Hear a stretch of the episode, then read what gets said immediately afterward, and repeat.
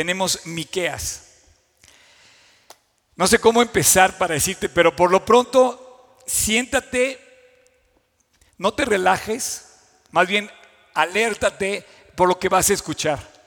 Si estás recargado en tu cama, enderezate y pon atención. Si estás recargado en el sofá, quédate cómodo, pero quédate alerta, porque lo que tú vas a ver hoy es algo impresionante.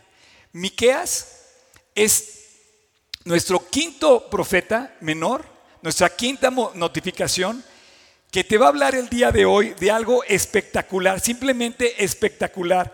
Yo no puedo entender cómo Dios, bueno, solamente porque es Dios, ¿verdad?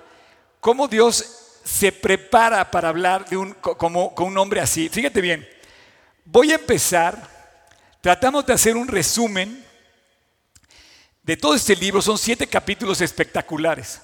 Pero lo que tú vas a oír hoy es inclusive la profecía sobre el nuevo orden mundial que hay en este momento. Has oído esta, teoría de la conspiración, de la pandemia en lugar de la epidemia, de que estaba planeado, de que hay un grupo de elite que está pensando. Bueno, yo creo que hasta inclusive eh, está, previsto en la profecía de Miqueas y en otras de la Biblia esto que estamos viviendo hoy. Vamos a dividir en tres la plática de hoy y te la quiero poner en tus manos para que tú veas lo increíble que es estudiar la Biblia. Lo primero que te voy a decir es que te vayas al capítulo 3, versículo 8. Capítulo 3, versículo 8. Fíjate bien, dice, mas yo estoy lleno del poder del Espíritu de Jehová y de juicio y de fuerza para denunciar a Jacob su rebelión y a Israel su pecado. Pocas personas se atreven a decirte cuando estás mal y pocas personas reconocen cuando estamos mal. Así es que nosotros necesitamos ponernos en ese lugar, pero a la vez te voy a decir algo hermoso. Estamos viendo a un hombre que con todo ímpetu, con toda furia, con toda pasión, con toda intensidad dice que está puesto delante de Dios, lleno de poder del Espíritu de Dios. No me imagino una persona así, llena de poder del Espíritu de Dios. Tenemos que ser así tú y yo, tenemos que estar llenos del poder del Espíritu de Dios para andar contentos, para andar alertas, para andar pendientes de lo que está pasando a nuestro alrededor. Porque como decía la, la semana pasada, el profeta Oseas decía, no seas ignorante de todo lo que Dios tiene para ti. Uno de los problemas más graves que tenemos hoy es la ignorancia no saber lo que, lo que viene y lo que tenemos en Cristo. Miqueas quiere decir, su nombre quiere decir quién como Dios. Y Miqueas, al igual que todos los doce profetas menores, es un poema. Es un poema entre la furia y el amor, entre el juicio y el perdón, entre el amor y la ira, en donde hay una mezcla de emociones tremendas de parte del profeta infundidas por Dios. Pero tiene razón, cuando vemos las cosas que están mal, tú a veces, o yo, cuando vemos cosas que están mal, simplemente nos reventamos en, en, eh, en ira, ¿no? Nos enojamos. Sin embargo, de repente lleva la calma, entendemos, comprendemos el perdón que Dios nos ofrece y por eso podemos perdonar a los demás. Así es que Miqueas no es decepción, es otro profeta que habla de este vaivén entre el juicio y la esperanza.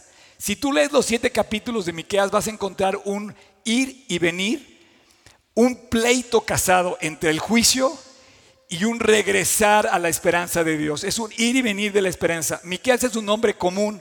Me encanta porque es un nombre común. La Biblia está hecha de hombres comunes que se volvieron excepcionales.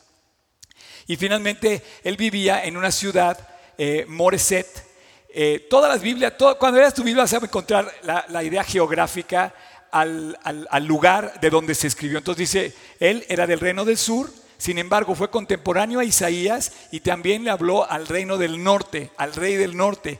A él le tocó vivir literalmente la invasión de este enorme, furioso, tremendo imperio, ejército asirio que destruye el reino del norte, Samaria, y lo vive y escucha o lanza su, su, notificación hacia el reino del sur, como que reacciona el reino del sur y tarda unos años más en que también él advierte la destrucción de Jerusalén.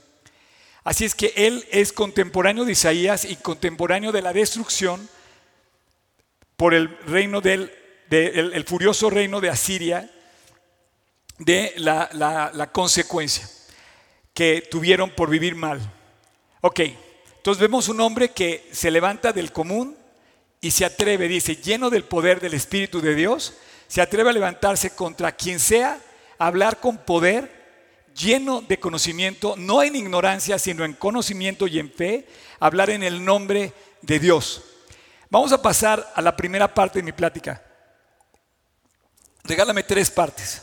La primera parte quiero que veas lo que vas a ver en este momento, una gráfica. Es una advertencia. Es una advertencia como cuando vas a abrir, por ejemplo, cuando vas a abrir eh, una caja donde está el tablero de alta tensión. Dice advertencia. Cuando abras, cuidado. Bueno, lo que tú estás viendo en la gráfica en este momento es eh, una eh, gráfica de perfil, por así decir, del, eh, de la topografía o de la, altimetría de Israel. Si tú ves el mar de Mediterráneo, después ves que se levantan las montañas de Jerusalén, y estoy haciendo ahí las montañas de Judá, particularmente estoy señalando el monte Sión, que es, digamos, el monte Moriah, también están juntos, Monte Sión, Monte Moriah, se, se, equivale al lugar donde está plasmado Jerusalén. Y de enfrente ves las montañas de, de, Moab o de Dom, y bueno, aquí del Monte Nebo, para que veas la altura y ves el lugar donde se encuentra el Mar Muerto. El Mar Muerto está a 400 metros bajo el nivel del mar. Quiero que te grabes físicamente esto que te quiero decir. Porque quiero preguntarte dónde estás. ¿Dónde estás tú ahorita? Es un poema, Miqueas, que habla de la cima del monte Moriah, donde está Jerusalén, y te invita a subir a Jerusalén. Y te habla también del fondo del mar muerto, que es el lugar más bajo, más del nivel del mar en la tierra. Quizá haya lugares, hay fondos de mar más profundos. Pero por lo pronto, a nivel del mar, está físicamente en el lugar más bajo de la tierra. Ahí donde tú estás ahorita, en este momento donde tú estás, quiero que ve que esta imagen que tú tienes, quiero que te fijes físicamente cómo se encuentra la topografía de Israel o la altimetría de Israel. Voy a mantener ahí la imagen mientras te digo lo siguiente. Tu posición en el mapa es muy importante, pero en este libro tu posición física habla de tu posición espiritual. Yo te voy a preguntar en esta primera parte y te quiero advertir en dónde estás tú ahora. Tú puedes estar ahogado en el fondo del mar o puedes estar triunfando en la victoria en la cima de la montaña. Hay una diferencia entre el cielo y el infierno. Hay una diferencia entre el bien y el mal. Hay una diferencia entre la cumbre y el fondo del mar. Es más, literalmente este mar se llama el mar muerto, porque ahí hay, no hay vida. Ningún, ningún eh, organismo puede vivir en el mar muerto. Entonces quiero que te grabes esta imagen, que yo creo que es la que el profeta Miqueas trata de decirnos. ¿Por qué? Vamos a leer ahora el capítulo 4, versículo 1 al 7. Acontecerá en los postreros tiempos que en el monte de la casa de Jehová será establecido por cabecera de montes y más alto de los collados y correrán a él los pueblos. Vendrán muchas naciones y dirán, venid, subamos al monte de Jehová, a la casa del Dios de Jacob, y nos enseñarán en sus caminos y andaremos por sus veredas, porque de Sión saldrá la ley y de Jerusalén la palabra de Jehová. Y él juzgará entre muchos pueblos y corregirá naciones poderosas hasta muy lejos y martillarán sus espadas para asadores y sus lanzas para hoces. No alzará espada nación contra nación ni se ensayarán más para la guerra. Y se sentará cada uno debajo de su vid, debajo de su higuera, y no habrá quien los amedrente, porque la boca de Jehová de los ejércitos lo ha hablado. Aunque todos los pueblos anden cada uno en el nombre de su Dios, nosotros, con todo, andaremos en el nombre de Jehová nuestro Dios eternamente y para siempre. En aquel día, dice Jehová, juntaré la que cojea y recogeré la descarriada y a la que afligí, y pondré a la coja como remanente y a la descarriada como nación robusta, y Jehová reinará sobre, los, sobre ellos en el monte de Sión, desde ahora y para siempre. Dios le está diciendo que ese monte para todas las edades y para siempre va a ser el centro de la historia del planeta Tierra. Mira, quítate todos los prejuicios, pero este libro, la Biblia, habla de el mensaje de Jesús, del mensaje del Mesías, pero está fincado, situado, localizado, centrado en un lugar físico en esta tierra que es el monte de Sión. Jerusalén no hay otra. Y no hay otra ciudad que hable la Biblia tanto y enaltezca tanto como Jerusalén. Así es que Dios te invita y dice, vamos a Jerusalén. Y dice, Oscar, pero no se puede viajar. ¿De qué estás hablando? Bueno, esta es mi percepción del libro de Miqueas. Simbólicamente, espiritualmente, en una forma de poema, te dice, sube, levanta, crece, llega hasta arriba, llega hasta Jerusalén. A lo mejor nunca vas a ir o nunca vamos a volver a ir a Jerusalén físicamente, pero este libro te dice, ven, venid, subamos al monte de Dios. Dios quiere llevarte arriba, que subas. Entonces, la primera parte de esta enseñanza es sube, crece, adelante, arriba, ve con Dios. Y la segunda parte es echaré abajo lo que no sirve. Se irá al mar muerto todos los pecados. Echaré en lo profundo del mar todos vuestros pecados. Vete al versículo final, capítulo 7. En el versículo 19 dice así, y volverá,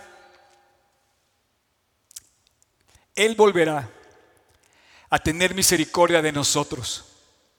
Sepultará nuestras iniquidades y echará a lo profundo del mar todos nuestros pecados. Con esto te quiero decir que ahí ahogados, Él quiere mandar todos tus pecados. Esta es la lucha, este es vaivén entre arriba y abajo, entre lo muerto y lo ahogado y la victoria de la cima de la montaña. Y te dice, sube a Jerusalén, porque Dios quiere echar lo que nos ha hecho daño, lo quiere echar al fondo del mar. Vamos a quitar la imagen temporalmente y vamos a rezar al final. Y esta es la primera parte, es la advertencia que te dice, ¿dónde estás tú? Yo quiero que te sitúes físicamente a dónde estás. Oye, Oscar, pues estamos en la Ciudad de México. Sé que algunos, por lo que vi ahorita, me están escuchando de otros lugares, de, Toluca, de otros lugares fuera. A lo mejor me están escuchando, sé que nos escuchan, escuchan inclusive en Estados Unidos, en Europa, en Sudamérica. Bueno, ok, estoy en la Ciudad de México, o donde quiera que estés. A lo mejor estás mismo en Jerusalén como los judíos. Sin embargo, quiero que te sitúes en el lugar donde estás, pero que te transportes al lugar espiritualmente donde estás. ¿Estás perdido o estás sanado? ¿Estás perdido, ahogado, sufriendo, deprimido, triste o estás como dice Miqueas, lleno del espíritu del poder de Dios? En la cumbre de la montaña de Jerusalén. Es la primera advertencia. La segunda, que eso me hace interesantísimo, la segunda enseñanza es la denuncia.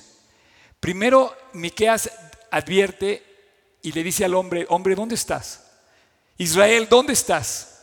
Te hablé una vez, te hablé dos veces y no quieres venir, no quieres arreglar tu vida. Y la, y la segunda parte te dice, eh, hay un llamado, una denuncia. ¿Cómo te puedo explicar esto? ¿Cómo quisieras tú denunciar lo que está pasando? Hay una denuncia parecida a de lo que habla Joel, a que habla Oseas, a lo que hablan los profetas también que hemos visto, pero hay una denuncia marcada claramente a un grupo de dos, a un grupo de dos o a dos grupos que forman uno. Son los líderes. Denuncia a los líderes. Y por un lado a los líderes poderosos, a los ricos, y por otro lado a los líderes religiosos. Y aquí te quiero pedir que me acompañes al capítulo 6 y leamos, por ejemplo, el versículo 10 al 12. ¿Hay aún en casa del impío tesoros de impiedad? y medida escasa que es detestable? A ver, dice Dios, a ver, en tu casa, poderoso, hay tesoros que ganaste haciendo daño y maldad. Hay muchas casas hoy que están llenas de riqueza, ganadas con sangre, ganadas con injusticia. Versículo 11, daré por inocente al que tiene balanza falsa y bolsa de pesas engañosas, que no ha sido justo en tu manera de trabajar. Sus ricos se colmaron de rapiña y sus moradores hablaron mentira. Por un lado dice hay robo con los poderosos y por otro lado hay mentira con los religiosos.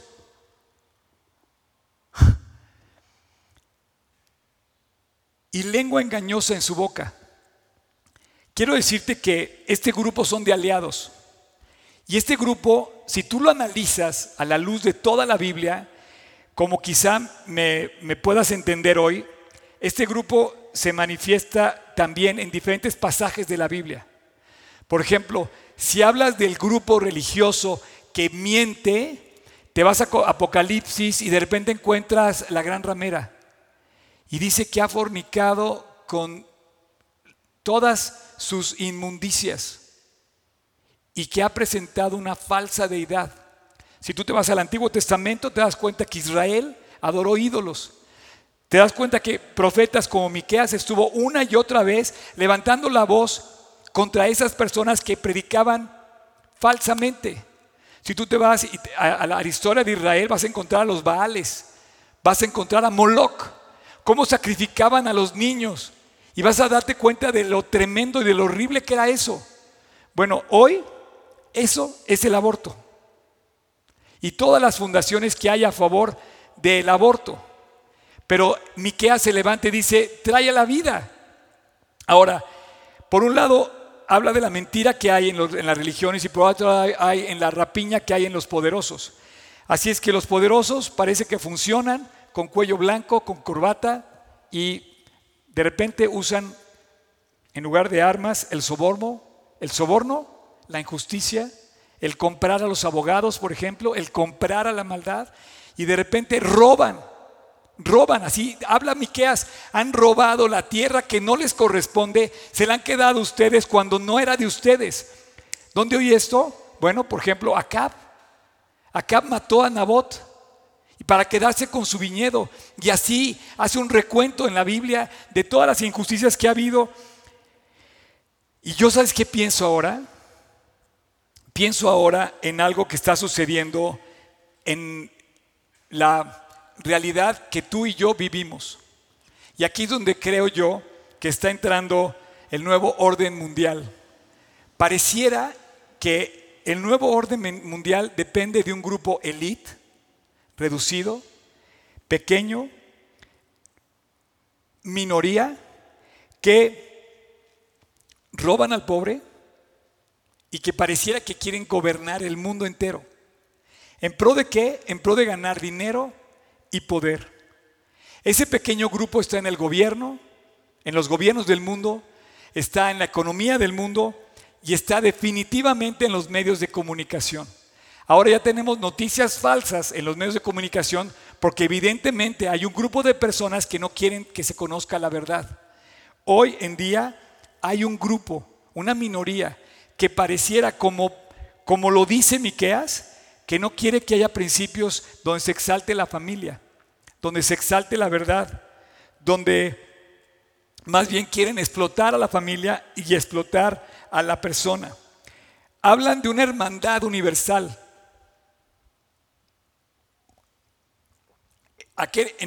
En ese entonces y ahora se habla de una hermandad universal que de cristiano no tiene nada para acumular dinero y para acumular poder. Y finalmente lo que quieren es expulsar a Dios de la sociedad, de los tribunales, del gobierno, de las familias, inclusive, escúchame bien, quieren expulsar a Dios de las mismas iglesias. Obviamente lo denuncia Miqueas y dice, hoy en día hay un grupo pequeño de personas poderosas que son aliados entre la religión y entre el poder para aliarse para aliarse, para juntarse en pro de conseguir un beneficio, de acumular poder y dinero. Se me hace espectacular que Miqueas levante la voz y diga, esto está pasando hoy. Y bueno, yo creo que hoy tú y yo podemos también ser testigos de lo que está sucediendo. Hay una teoría que anda circulando ahí, que todo lo que estamos viviendo en el mundo entero es planeado, que el virus fue planeado. La verdad no lo sabremos quizá en esta vida, pero lo que sí te quiero decir es que escuches la notificación de Miqueas.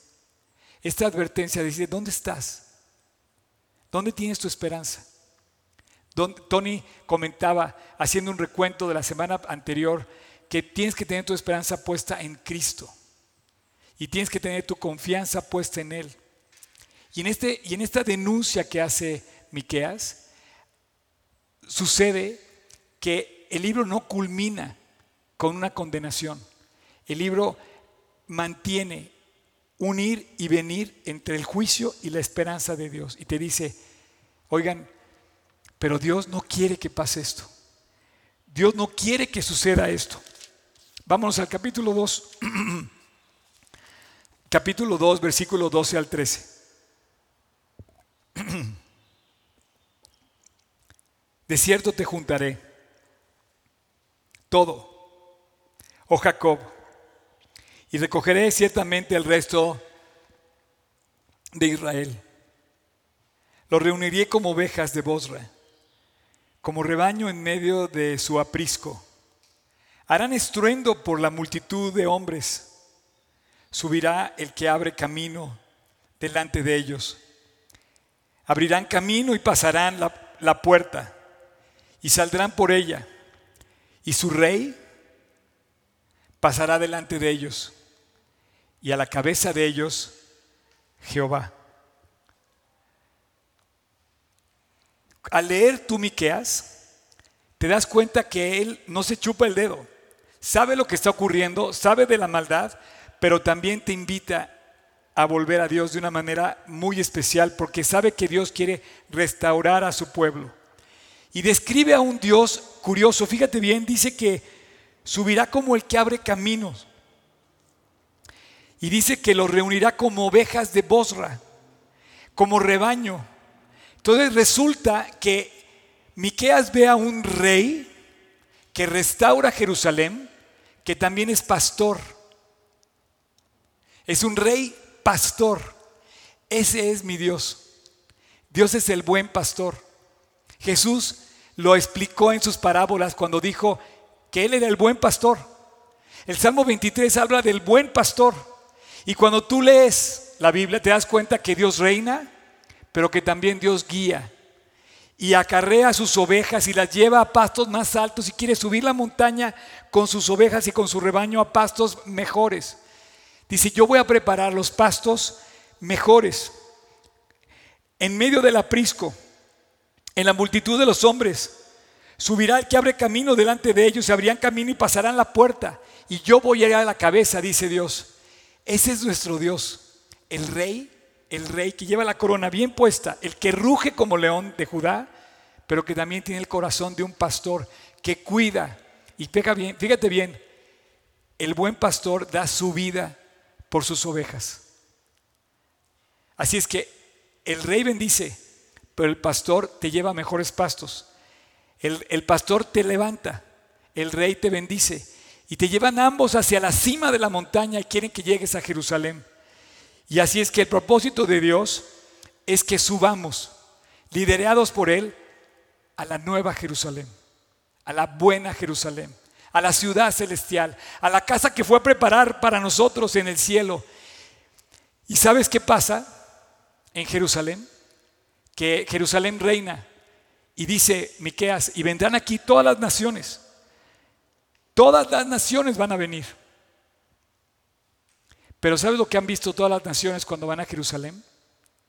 Que ahí también está el monte Calvario, que en Jerusalén está la cruz. ¿Sabes por qué no hay paz en Israel? Porque no han encontrado que la paz viene del monte Calvario, viene de la cruz. ¿Y sabes por qué? Dios quiere restaurar, porque lo primero que llega al corazón de una persona afligida es la paz que Dios trae cuando recibimos a Cristo. En Jerusalén es el único lugar en el mundo, lo quieras o no. Dice, aquí vendrán todas las naciones, pero en Jerusalén está la cruz. Ahí Jesús dio su vida por nosotros. ¿Quieres mejores pastos? No hay mejor pasto que este. En Miqueas está este famoso versículo. Vamos al capítulo 5, versículo 2. Pero tú, Belén, Efrata, pequeña para estar entre las familias de Judá, de ti vendrá el que será Señor en Israel. Y sus salidas son desde el principio hasta los días de la eternidad. ¿Quién nació en Belén? ¿Quién dio el fruto de un rey que vino de Belén? David su dinastía es de Belén. Y Jesús nació en Belén, pequeña para ser de las tribus de Judá un lugar eh, irrelevante, pero de ahí surgió el ser humano, el ser divino que nació como ser humano, que es el ser más relevante en la historia de la humanidad. Se llama Jesús. No puedo creer lo que te estoy diciendo. Claro que hay restauración y la, restauración está en Jerusalén, pero no por Jerusalén. Jerusalén tiene que volverse a la cruz. Israel tiene que volverse al Calvario. Los judíos tienen que regresar a su paz verdadera que va a venir cuando conozcan al Mesías, que murió en la cruz como el Cordero de la Pascua, como el Cordero del Pesaj, como el Cordero que fue inmolado. ¿Para qué? Para que su paz, su castigo Dice, y el castigo de nuestra paz fue sobre él. Lo dice Isaías. Así es que el propósito de Dios es llevarte a Jerusalén, pero llevarte a la cruz y llevarte a la paz que viene por conocer a Jesucristo. Así es que Jesús murió y ahí donde murió en Jerusalén está la paz que Israel necesita y que tú necesitas y que yo necesito. Ahora, Oscar, ¿tengo que ir a Jerusalén? No, no tienes que ir a Jerusalén. Tienes que ir a la cruz del Calvario. Tienes que ir a Jesús. Llegar hasta la cima del monte, a la cruz del Calvario, como aquel peregrino del libro de John Bunyan, cuando dice que finalmente llegó hasta la cima, vio la cruz y sus cargas fueron echadas y la carga del peregrino cayó y cayó y cayó y cayó. ¿Sabes hasta dónde cayó? Hasta el fondo del mar muerto. Quiero que pongas otra vez la imagen de la eh, topografía de Israel. En esta imagen te quiero decir algo muy significativo. Tú sabes que todas las lluvias, todas las lluvias que caen en Jerusalén, cuando se escurren sus aguas y sus ríos, desembocan en el mar muerto. Yo no sé, no lo sé. Cuando escribe este precioso pasaje. Capítulo 7 de Miqueas, versículo 19, que dice, y volverá a tener misericordia de nosotros. Sepultará en lo todas nuestras iniquidades y echará en lo profundo del mar todos nuestros pecados. Yo no sé si este solo versículo de la Biblia, quizá haya otros, no lo sé, pero este versículo quizá refleja que cuando tú subes a Jerusalén, las lágrimas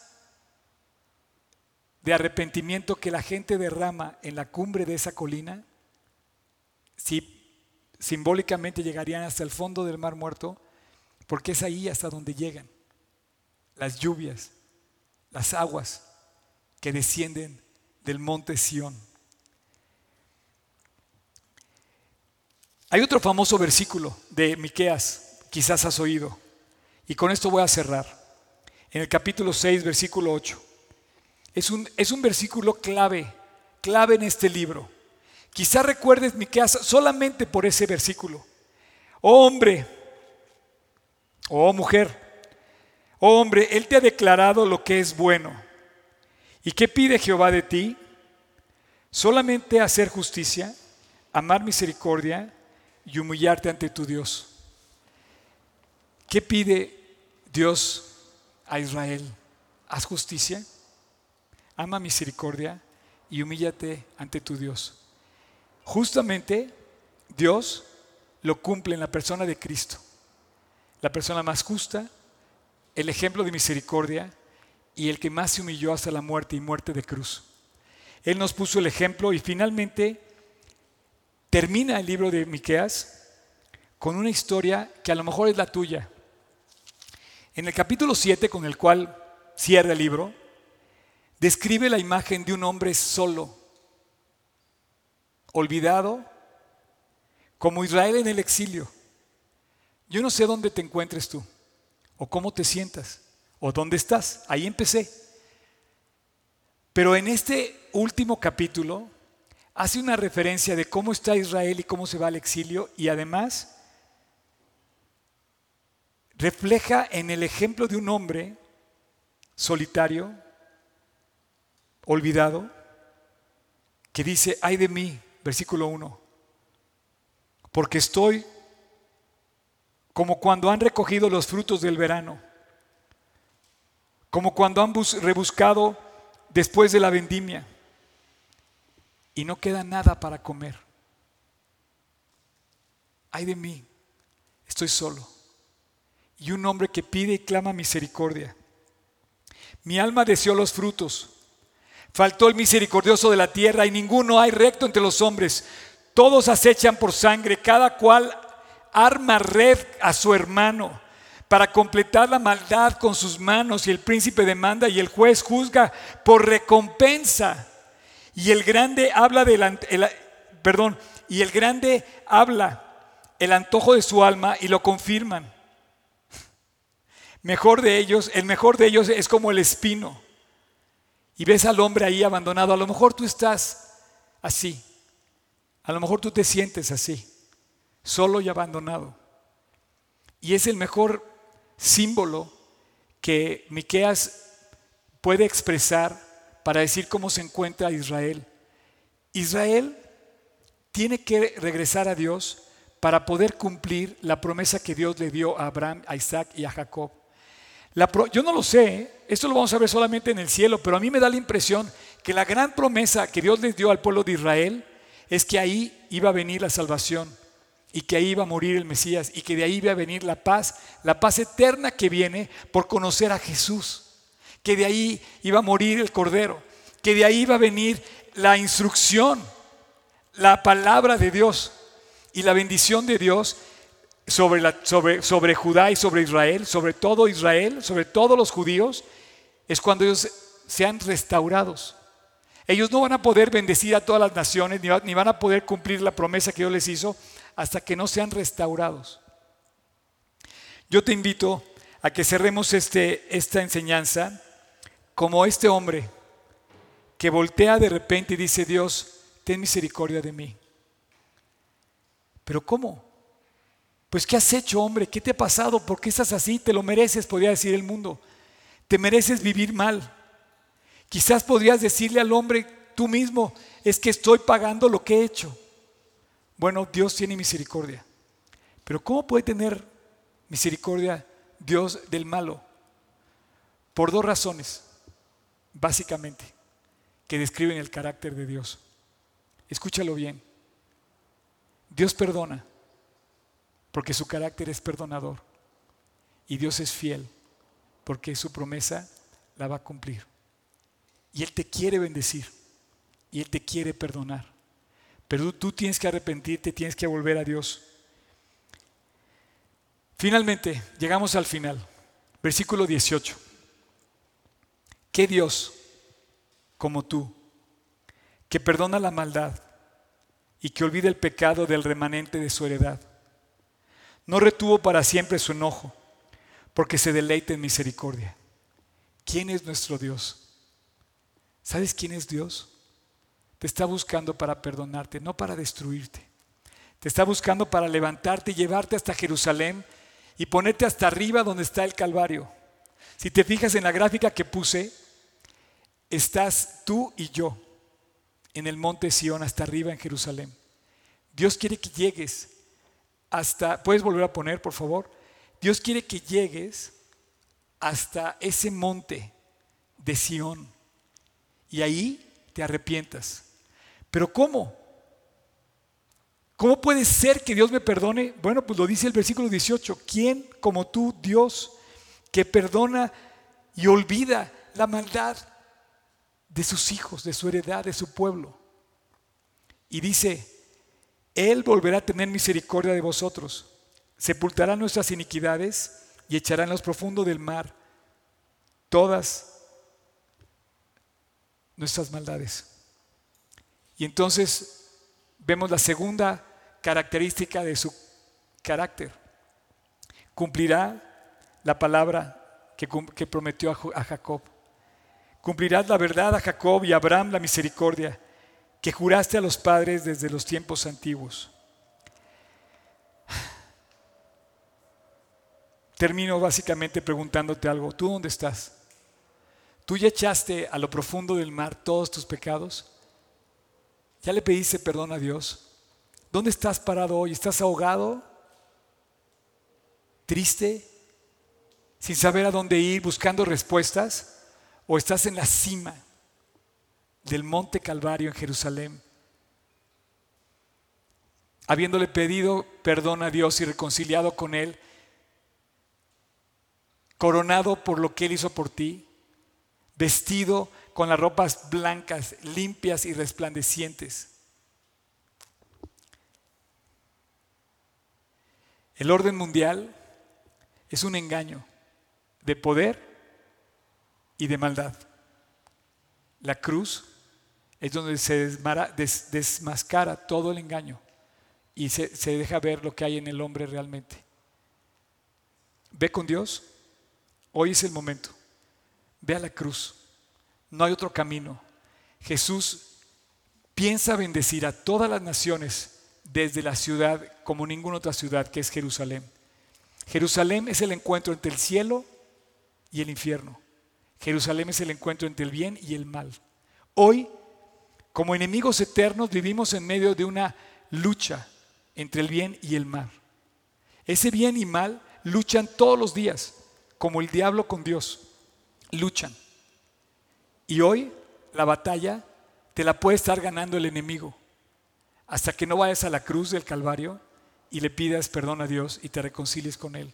Cuando triunfe el amor, la fidelidad y la esperanza de Cristo en ti. Pídele perdón a Dios. Conviértete. Regresa a casa. Sube con el pastor. Sube con el rey pastor que cuida tu vida, que te quiere llevar a mejores pastos. Pídele perdón, reconoce tus faltas. Dile, Dios, ya no quiero vivir en eso. Quiero, quiero que me salves. Y además te voy a decir algo. Si esto es verdad, cada vez falta menos tiempo. Hoy es el día de salvación. Ayer ya se fue. Mañana quién sabe si venga. Hoy es el último día de la historia. Hoy es el último día de la historia. Si mañana amanecemos, será un nuevo día en la historia. Y así sucesivamente. Pero hasta hoy es el único día que tienes. Hoy es tu momento, hoy regresa a Dios, hoy pide perdón a Dios, hoy reconcíliate con Él, hoy ve a la cruz. Vamos a cerrar con una oración y te quiero invitar a que ores conmigo. Porque el virus más letal no es el que estamos ahorita tratando de encontrar la solución de la medicina. El virus más letal ya te atrapó a ti y a mí. Se llama pecado. Y solamente hay un antídoto. Y ese antídoto está en la cruz del Calvario, en Jerusalén. Ahí está la restauración. Hay una advertencia, hay una denuncia y hay un mensaje de restauración en Miqueas. Y vuelve todo a enfocarse hasta el centro del, del mundo, que es Jerusalén. Pero ¿qué pasó en Jerusalén? Que ahí Cristo dio su vida por amor a ti. Reconcíliate con Él. Ora conmigo. Pídele perdón a Dios a través de esta oración. Padre, gracias por recordarme que me amas y que tienes un plan para restaurar mi vida. Cualquier cosa que sea, Dios, va a ser mejor que la condición en la que vivo. Ayúdame, sálvame, límpiame. Señor Jesús, entra a mi corazón.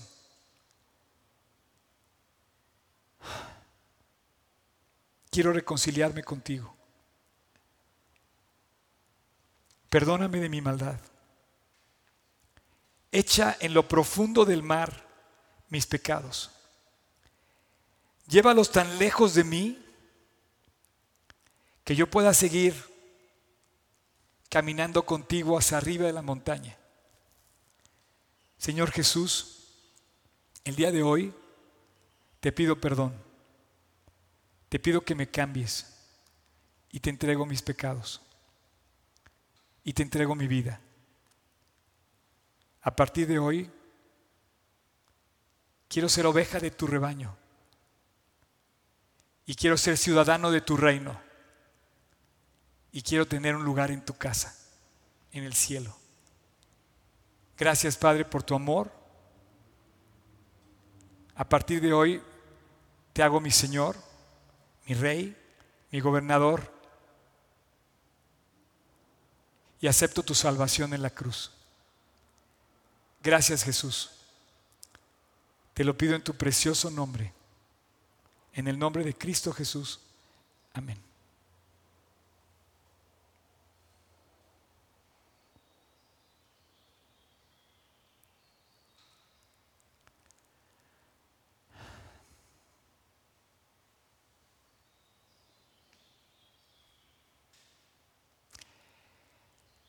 Quiero decirte que así como Miqueas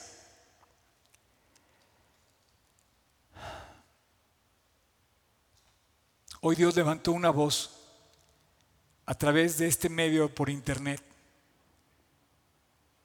que se oye por medio de, los medios electrónicos y digitales, pero llegó hasta tu casa, llegó hasta tu corazón. Hace 40 años Dios me habló también a mí. Y desde el primer día que el hombre pecó, no ha cesado la voz de aquel que clama en el desierto.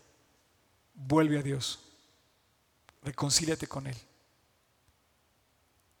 Si tú lo hiciste esta mañana, si tú hoy invitaste a Cristo a tu corazón, dice la Biblia que eres una nueva criatura, que las cosas viejas pasaron y que aquí todas son hechas nuevas. Así es que yo te invito a que de ahora en adelante camines agarrado de Dios, disfrutando de su compañía, de la compañía del buen pastor, y que Él pueda hacer en ti, de modo que si alguno está en Cristo, una nueva criatura es. Las cosas viejas pasaron, he aquí todas son hechas nuevas. Jesús dijo, yo soy el buen pastor y el buen pastor da su vida por sus ovejas. Le puedes entregar tu vida porque Él va a cuidar de ti. 40 años después de haberle entregado yo mi vida a Jesús, te puedo contar la historia. La verdad, viví para Cristo la mejor aventura. Lee tu Biblia, ora enamórate de Dios y descubre todo lo que Él tiene para ti. Si este mensaje fue de bendición, avísanos, compártenos, dinos. Y si quieres que alguna, te ayudemos en alguna cosa, ahí están nuestros contactos, nuestras redes, para que puedas ponerte en contacto con nosotros. Y si crees que puede ser ayuda a alguien más, también compártelo. Miqueas es un libro del Antiguo Testamento al final con los profetas menores. Te invito a que leas la Biblia, a que no la sueltes y que descubras todo lo que Dios tiene para ti en su palabra. Que Dios te bendiga.